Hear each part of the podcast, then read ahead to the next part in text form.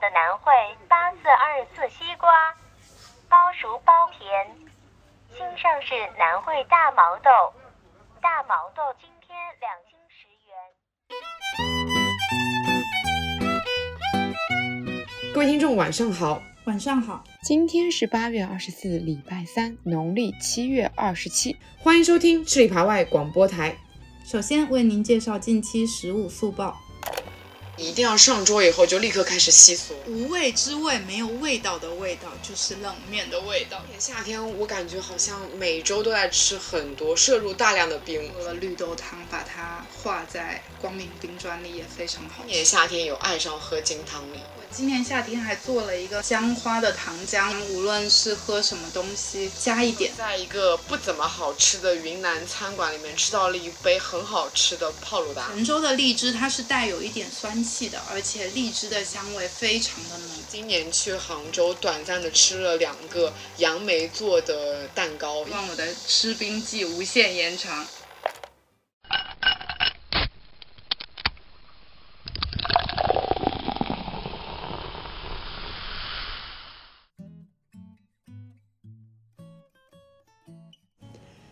Hello，大家好，我是陈面条，我是陈黄瓜。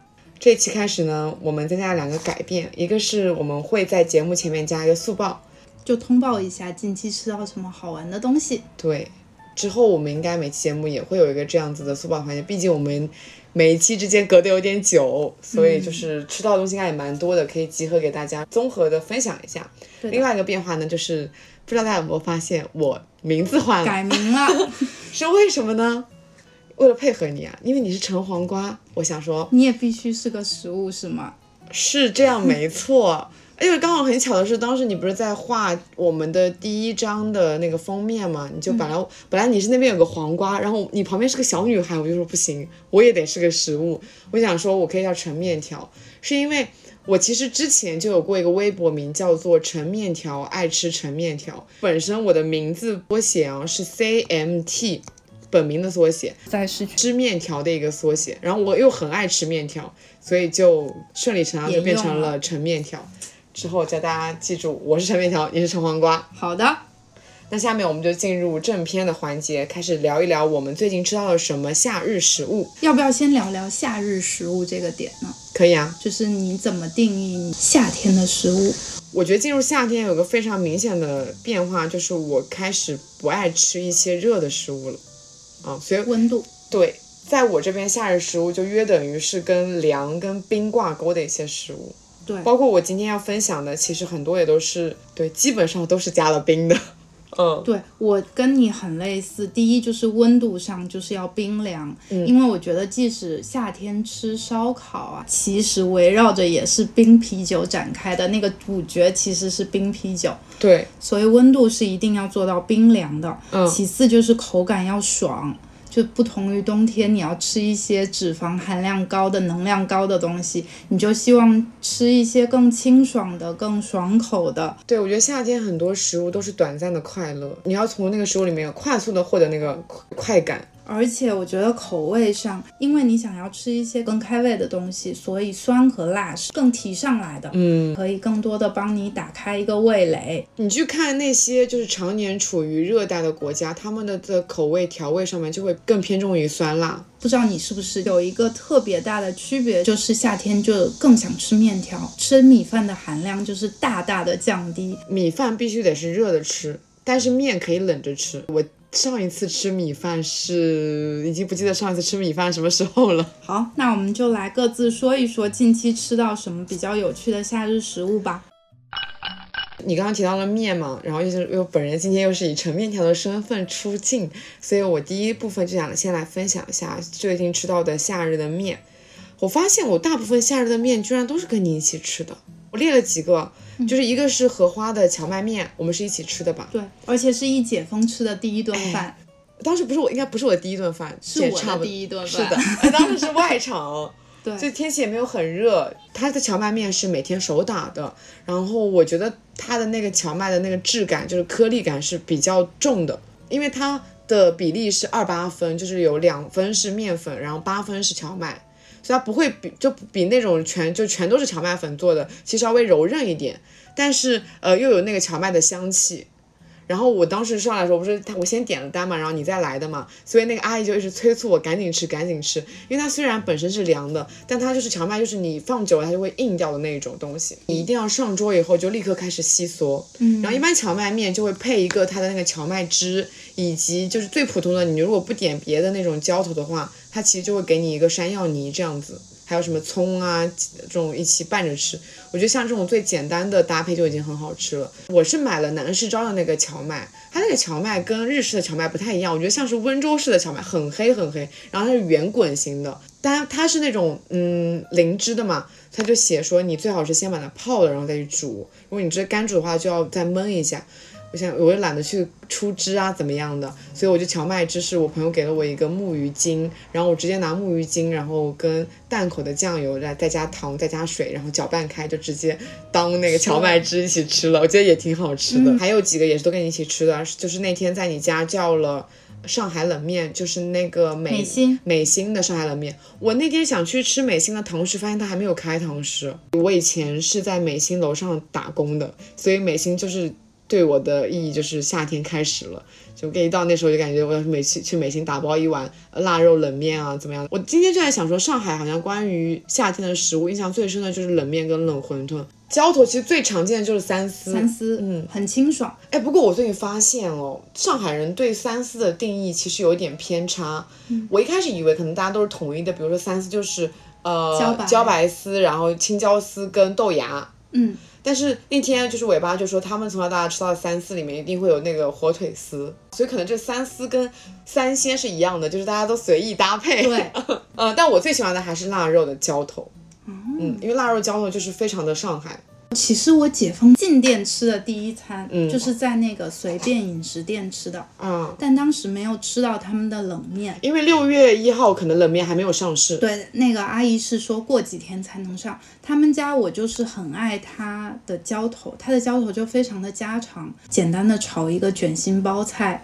还有烤麸哦，烤麸，烤麸，四喜烤麸，对，它就特别像家里随便做的一个炒的一个菜，然后放凉之后你就点着来加到自己的冷面里面，但特别有味道。嗯，我们园区的食堂最近也上了冷面，然后因为它本身是食堂嘛，所以会卖很多菜，然后就所以你在那边买冷面就可以自己搭配很多菜来吃。就是在西北那一块，他们有个非常常见的浇头就是西红柿，就比如说陕西，它就有个三合一面，三合一就是指辣子、臊子肉跟西。红柿那天就是点那个 上海冷面的时候，加了一个西红柿，我发现拌在一起也很好吃。就西红柿炒蛋这个东西完全没有违和感，加在哪里都很好吃，就拌在一起。我觉得冷面这个东西啊，它是在家里面其实不太会去做，因为冷面它就是需要你去把它用电风扇去把它吹干。我觉得整个过程其实还挺繁琐的，有点像是武汉的热干面，就你要去把它晾干，但卖的又很便宜，就十几块钱一份这样子。第三个面也是在你家吃的，就是那天你不是网购了东北的那个气泡冷面吗？然后你还就是你到了刚拆快递就给我吃，哇，这个现在感慨说网购的冷面还原度竟然很不错。其实不是东北的，是三全冷面哦，三全北京的，北京的。对，但它的做的那个形式是不是就是朝鲜的那种冷面？对。然后一般冷面里面都会放那种半个鸡蛋嘛，它好像那个包装里面是鹌鹑蛋。对，我觉得。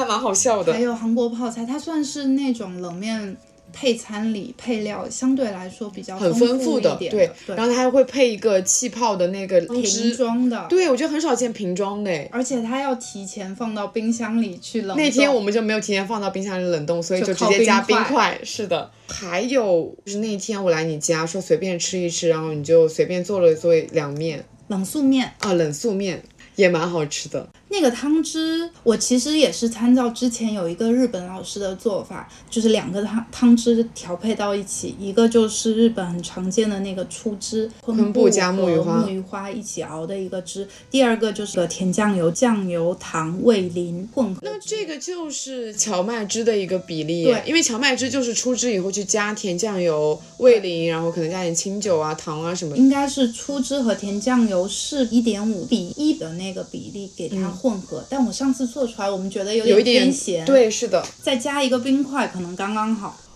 我其实面也是一个一大关键词，因为我在去年的时候就进行了一个冷面大挑战，那一周连续七天，每天都吃冷面。就像你刚刚说的，上海选择面最大的就是上海冷面。去年是吃了美心、四如春、味香斋，然后裕华饮食店、随便，还有春和面馆。你没有吃东泰祥哎？东泰祥，因为我喜欢吃它的冷馄饨，所以没有吃它的冷面。哦。对，上次是吃了这些冷面，再加上我还点了本来的鸡丝凉面和某一家云南菜的凉米线。所以你这么平行品鉴下来，觉得哪家冷面最好吃？我觉得这些大字号，比如说四如春，它的出品相对就比较定型了嘛，所以我是很喜欢偶尔吃到的这种小馆子的冷面店，因为它的浇头就是不太确定。今天可能他有什么菜，他就给你出什么菜，熬的像大排，像我刚刚说的那个卷心菜，一个普普通通的卷心菜，但是炒的就是非常有奶奶做的那种味道，我觉得这个是更吸引我的。前两年我不知道你们有没有吃过，就是在永康路有一个路边的冷面摊，没有。然后他那时候的招牌超大气，就写着弘扬老上海饮食文化，而且他下午还卖油墩子，哇。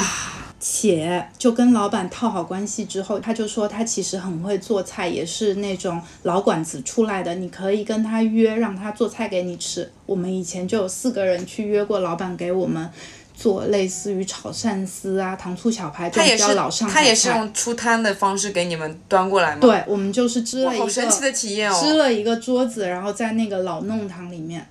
然后味道特别好，但这两年都没怎么看到了。当时有没有留微信？应该留个微信的。对，没有留微信，可惜就是留电话。现在路边的油墩子想吃也吃不到了。我对油墩子的上一次的记忆，哦，诸暨还是有一些烧烤摊，他现在还是会做油墩子的，但我觉得已经没有小时候那种味道了。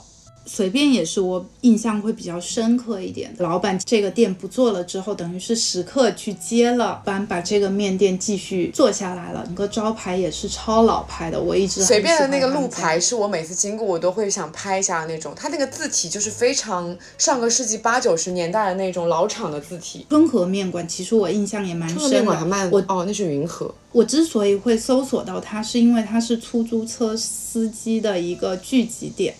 里面就非常的神奇，就普通大家经过的人，白领进去点面吃，浇头也非常多，味道也不错。套着白手套的司机师傅进去就是吃套餐的三菜一汤这种配置，是一个还蛮好玩的体验。除了这些冷面之外，刚解封的时候去豆腐村吃了朝鲜冷面，我应该也吃过，印象没有特别深刻，但就是爽。因为豆腐村的印象最深刻当然是豆腐了，在那个天气，而且。憋了非常久之后，然后大吃特吃，很冲或者是很冰，就是一下给你非常强烈感官刺激的菜的时候，感觉还是挺好的。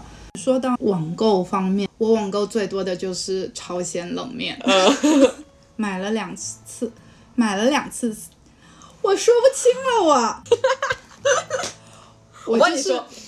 陈黄瓜买了两次三全冷面，还买了服务大楼，因为在延边服务大楼也是一个比较有名的店。对对。虽然就是买了之后发现它其实是有代工厂的。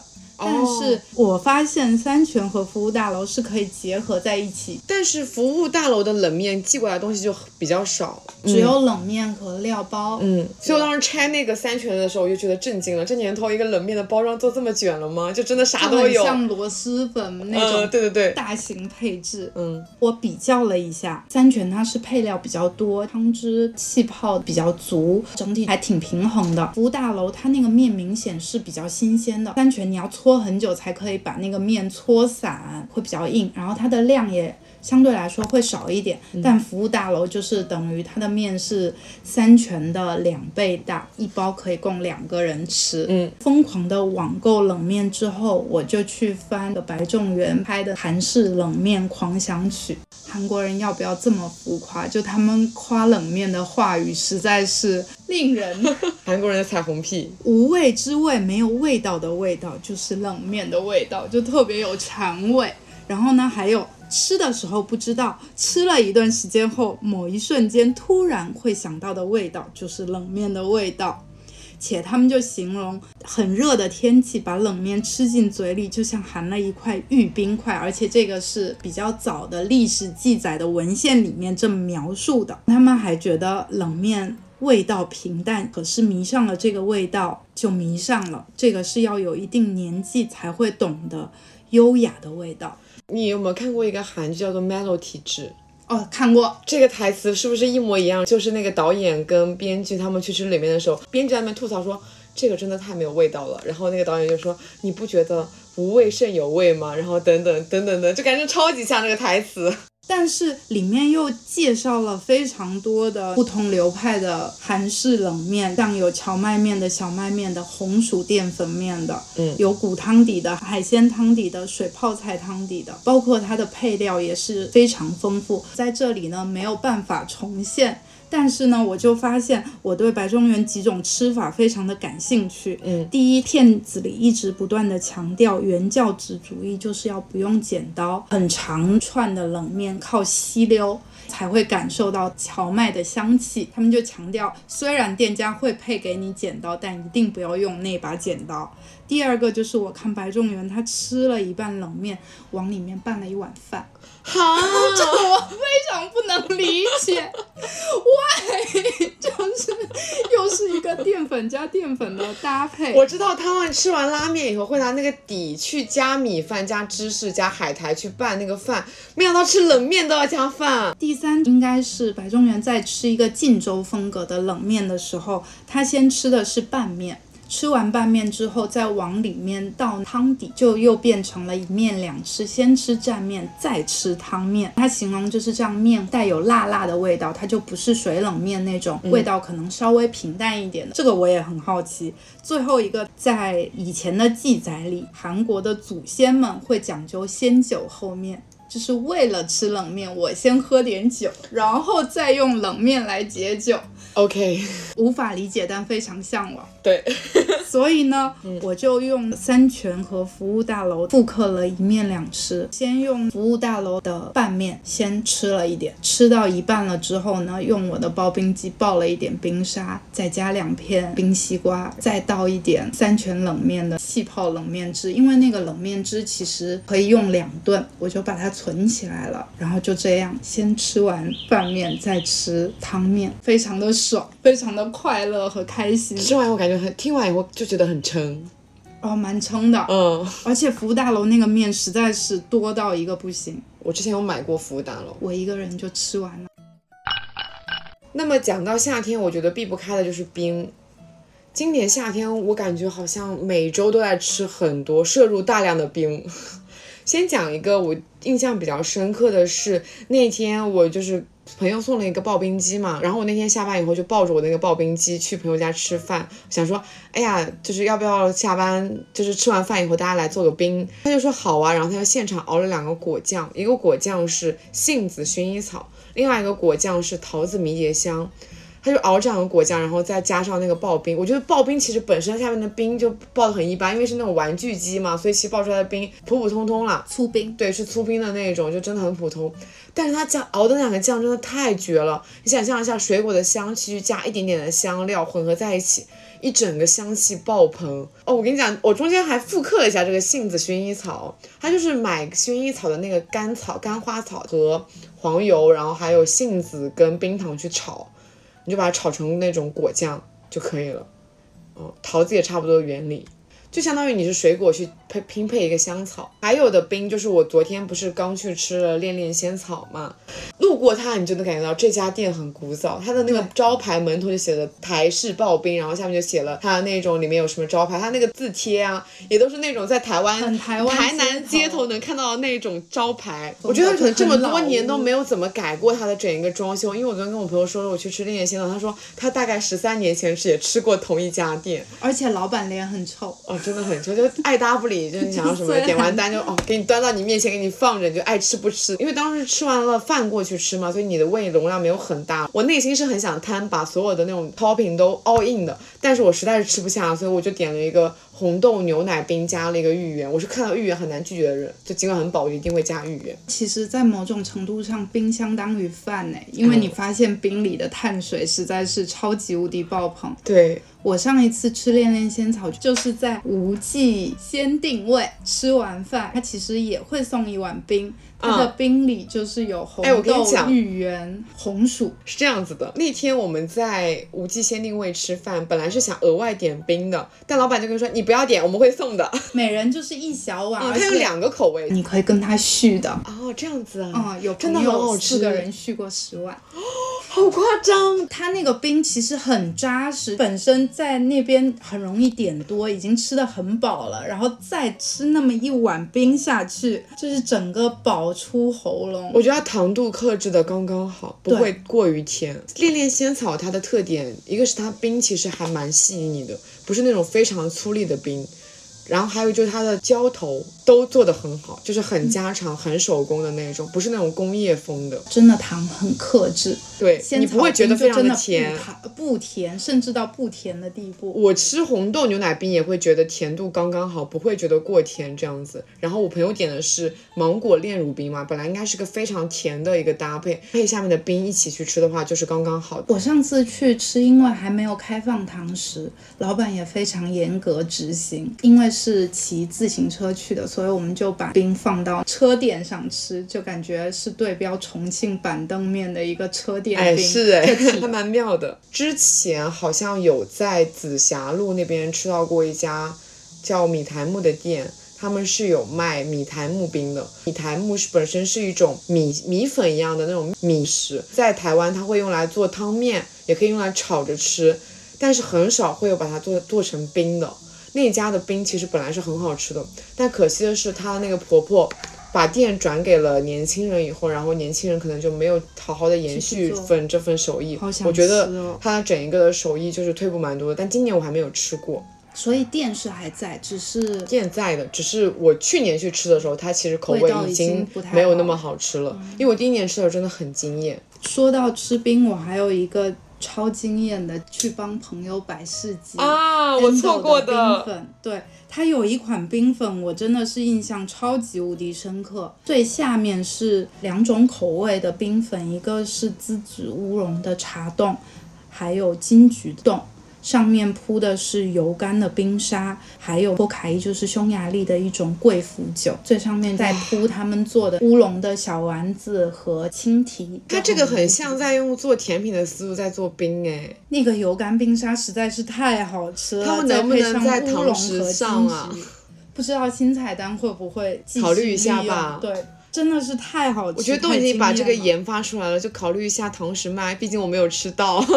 刨冰完了以后，可能就是讲冰淇淋了。因为夏天感觉就是离不开冰淇淋，我们分开彼此各自去吃了上海比较有名的那几家冰淇淋店，比如说 Deep In Gelato 和咪咪拉头。达可瑞最近上新了，但我还没有吃那个新口味。我是第一天就去吃了。哇，那你可以先聊一下达可瑞那个。它上新的应该是番茄罗勒罗勒橄榄油。你不觉得这个搭配一起来就很像意大利菜的那种感觉吗？因为它本身就是跟意大利的一个厨师，然后联合出了这样一个菜单。还有是马苏里拉。这听起来完全不像是在吃冰淇淋的口味哎。对，但是我印象比较深的是番茄，非常清爽又带有一点酸度，很开胃。哦，菜的冰淇淋不是那么耐吃，所以吃小杯的，听两个口味，那个量是刚刚好。特别是番茄和罗勒，如果搭配在一起的话，就会稍微觉得有一点太菜了。哎，我突然想起来，Deep In 其实去年的时候有出过乌梅小番茄。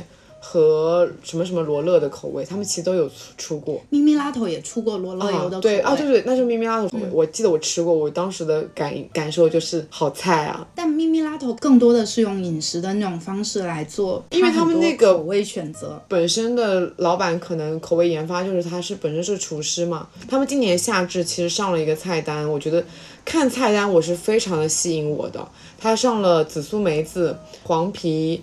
呃，永优葡萄、毛豆、杨梅、杨梅就等等。毛豆是一开始开店就有的。然后我就去试了几个，我觉得他们的质地虽然有所进步，可是依然比较一般。它不像是一个手工意大利冰淇淋的那种质感。味道上还是蛮厉害的，而且它味道还原度还挺高的，偏更清爽一点。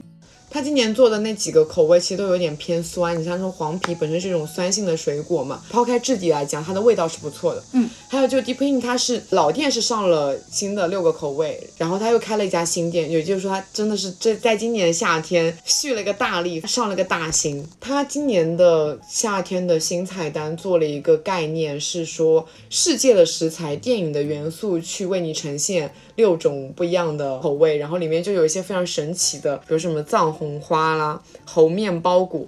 你知道猴面包这个东西是我以前在看某一个香港的女作家，她有本书叫做《面包树上的女人》，然后没想到多年以后，我就吃到了猴面包果这样子的口感。店我去吃的时候，他还给我展示了一下那个猴面包果是长什么样子，我觉得就很像是木瓜的样子。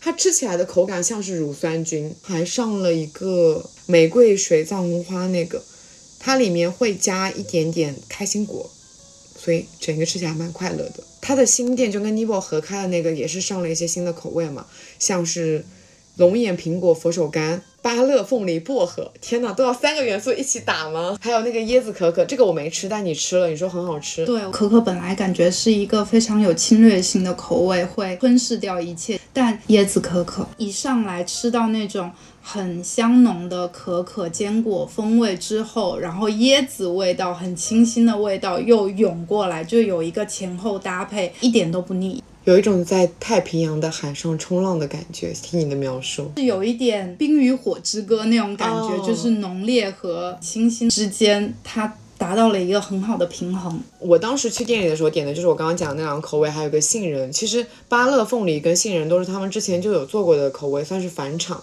然后这两个口味是因为它们出现元素我都很喜欢，像什么佛手柑啦。还有像芭乐、凤梨这些啊，都是那种夏天你想到这些元素，你就会觉得感受到一阵清凉的那种。这几个口味吃起来也都是那种酸酸啊、甜甜啊，很清爽、很清新的那种口味。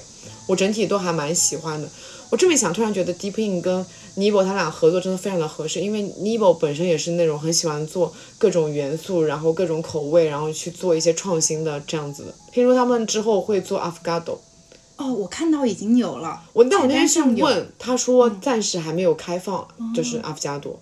而且因为老店的位置比较小，到了新店之后，其实有一个很大的空间可以坐下来好好吃，所以还蛮开心的。想到了 Deepin，他们其实还有供应给一家上海的咖啡店。做阿芙加朵，在永康路上，在它名字是两个滑板的术语，叫做 Only 什么 Only，他们家的那个冰淇淋是呃 Deepin 供应的，专门帮他们做菜单上没有的口味。嗯，好，那关于冰淇淋这一块就讲到这里，你还有什么要补充吗？我发现光明冰砖可以适用做各种阿芙加朵，各种漂简易版阿芙加朵。对，但是呢，我不加咖啡，我先是加三得利的无糖乌龙茶，你可以试一试，非常的好吃。纯光明冰砖，然后加对，以及就是我之后做了绿豆汤，把它化在光明冰砖里，也非常好吃。这个组合我觉得会好吃，而且这个很中式诶，就绿豆汤也是中式的哦。那你刚刚乌龙茶其实也是中式的，中式阿芙加朵。对，厉害啊，可以摆摊了。我是那种会在家里面囤家庭装家头那种人。如果说想要吃阿芙加朵的时候，就是舀一勺出来，然后往上面淋咖啡液，直接淋那种冷萃液。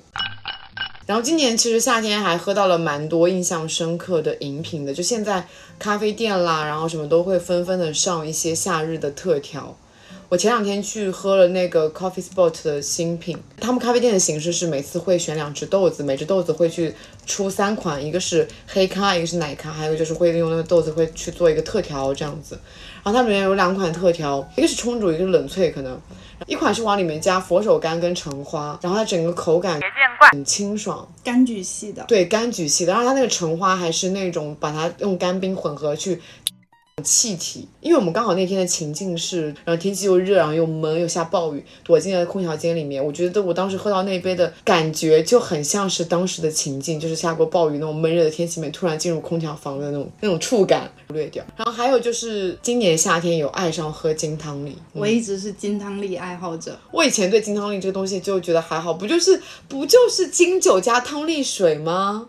但是金酒和汤力水可以一直变呐。对，那天就是在朋友家里面，感觉给我上了一个豪华版的金汤力，应该用了比较贵的金酒，季之美是有点茶风味的那个金酒吗？嗯，我有点没印象了。又用的是西班牙的一个汤力水，那个，然后它那个冰块也很贵，它的冰块贵主要是它制冰的那个东西很贵，整一杯就是。配置很高的一杯金汤力哦，还放了两片香水柠檬。我其实也对比过不同的汤力水，它带来的风味也是差别特别大的。汤力水影响蛮大的。对，那天在你家喝到了一个金汤力的变形，是不是？往里面加了。茶，但我们是用伏特加泡的茉莉龙珠，哇，那个也很好喝，那个很好喝。那个是喝起来，因为伏特加它本身只提供了酒精，没有什么味道嘛。然后你在你喝到的大部分味道都是茶带来的味道，你喝起来感觉哦很好喝啊，没有什么感觉啊。那你三口下去你就感觉有一些晕了，有些上头了。我今年夏天还做了一个姜花的糖浆，如果单独加姜就会太冲嘛，但是那个姜花就很柔和。直接熬一个很现成的糖浆，无论是喝什么东西，加一点就觉得会多一点。那天你好像就用那个姜花糖水去加了汤力水，是不是？嗯，也蛮好喝的，也蛮好喝的。对，上海真的没有好吃的四果汤，除了朋友自制的，就感觉四果汤这个东西，你看起来好像很简单，包括在福建本地啊卖的也都很便宜，也十块钱以下你就能吃到一碗四果汤。可是你一到上海来，你花十七八块钱，你吃到的居然是一碗。底下的砂糖还没有化开，然后里面甚至可能都没有石花膏的一碗四果汤，真的太没得灵魂了。但是朋友做的就是诚意满满，把那个石花冻自己做完了以后，就是刮很多下来。其实你只要加蜂蜜水就够了，那个汤水你都不用加很复杂。蜜的选择还蛮重要的，我有一年是用东北的椴树蜜来做，哦，特别香。就是你把所有的配置都拉顶配了以后，当然我就会更香啦。真的四果汤这个东西啊。我还蛮伤心的，希望我的福建朋友们能多多在家里面做，并且邀请我吃。我真的又想念又不想自己做。然后接下来还有在一个不怎么好吃的云南餐馆里面吃到了一杯很好吃的泡鲁达，主要是它的椰浆味非常的浓郁，它下面的小料是在爆浆里面塞了一点点心，那种心就是那种芋泥的感觉，真的不错。那么我这边还有关于夏天的一些。食物其实就是水果了，水果我简单的说一下，因为夏天水果就大家都能想到嘛，西瓜啦、桃子啊、杨梅啊。但今年就是我觉得我吃到杨梅，因为就朋友都给我送，我杨梅又吃到泛滥，然后还学到了一招，说吃不完的杨梅你可以把它加冰糖，然后加水煮起来变成杨梅露，然后去泡气泡汁、气泡水，会让延长一点杨梅的保质期。今年的桃子其实是旺季，但我今年还没有吃到过好吃的白凤。因为七月份是白凤的季节，然后八月份是湖景嘛，我希望我八月份能去无锡吃湖景蜜桃。等一下录完吃一吃泉州的荔枝啊，可以。我今年吃到过最好吃、最印象深刻的一个水果，其实是广西的芒果，它的名字叫桂七。之所以叫桂七，好像就是因为它是在七月份是它的盛产期。天呐，我冰箱里好像有有桂七吗？广西白色的朋友给我寄的。白色哦白哎，桂七就是白色的品种，我感觉可能它的外壳是绿色的，然后它的皮非常的厚，但是就是听说在广西啊，他们会把那个皮就是用来腌制，然后那个皮也会去吃它，它的整个的香气全都在皮上，就是果肉就是味道很浓郁嘛。但是我觉得最好吃的是也是跟皮接壤的那一部分，因为它皮真的香气太浓郁了，太太香了，哇，真的是我感觉这两年吃到过就是味道最好吃的芒果，然后。水果的话，我这边还有个变形，就是今年去杭州短暂的吃了两个杨梅做的蛋糕，一个是杨梅西瓜去做一个那种日式的三层蛋糕，还有一个就是杨梅马蹄去做蛋糕。就杨梅做蛋糕是一个不错的思路。那我这边关于夏日食物的分享就是这些，你还有什么吗？那我就补充一下我们泉州永春的荔枝吧。大家说的比较多的都是像岭南的增城的荔枝，对，然后它的甜度是非常高的。